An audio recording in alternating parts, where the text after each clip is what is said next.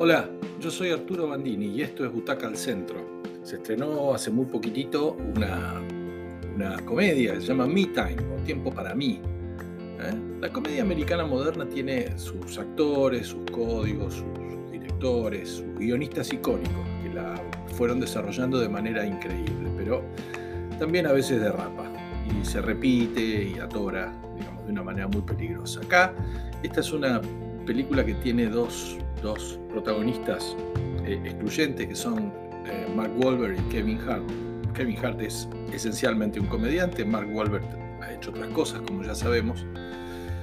Esto es de Netflix, se estrenó hace menos de un mes. Recurre a giros y a herramientas que son hilarantes, digamos, como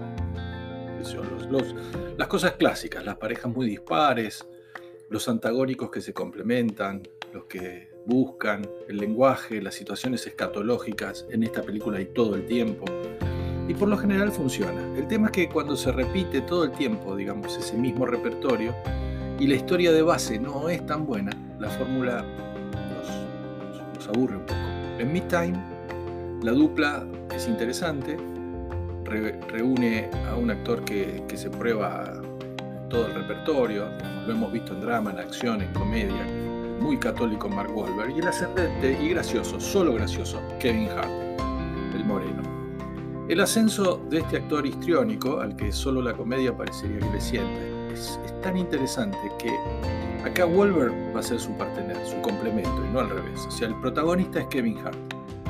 Hart hace de un papá-mamá, ¿eh? hace rato dejó su trabajo menos lucrativo que el de su esposa que es arquitecta para dedicarse a la casa y a los chicos, y lo hace sin quejas, entregado totalmente, con gran empeño y hasta con una precisión y esmero que son entrañables, algo obsesivo. Cuando surge la posibilidad de tener una semana solo en casa, porque su esposa que trabaja mucho quiere pasar unos días de calidad con sus hijos y visitar a sus padres, bueno, se va a desatar una semana impredecible. No recurren a la fórmula que hemos visto del padre que debe lidiar con sus hijos, con la madre de viaje, como en recientes películas argentinas y españolas bastante taquilleras, ya que en este caso Hart está cumpliendo con ese rol del, que se ocupa de todo, digamos. Con los consejos, o sea que no, no, lo vamos a ver incómodo en situaciones hogareñas, al contrario, lo vamos a ver incómodo con situaciones que no tienen nada que ver con eso.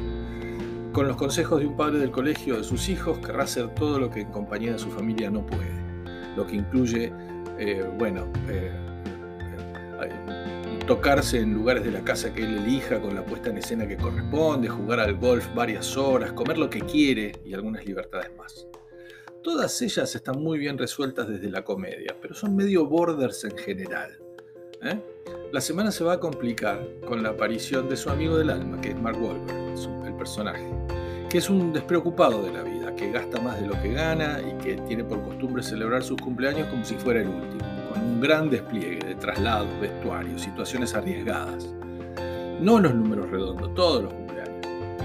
Hace años que no participa en estas aventuras peligrosas porque su tiempo con los chicos no se lo permite, así que este año va a volver y todo se va a complicar mucho más. La película entonces cambia de tono, se hace salvaje, se hace hilarante por momentos y le va a costar volver al camino, a la historia que da pie a toda esa salvajada a la que se somete con su amigo fiesta en el desierto con animales salvajes, un matón que viene a cobrar una deuda, un matón oriental, un final en su casa con gente extraña para seguir la celebración y una larga lista de etcéteras.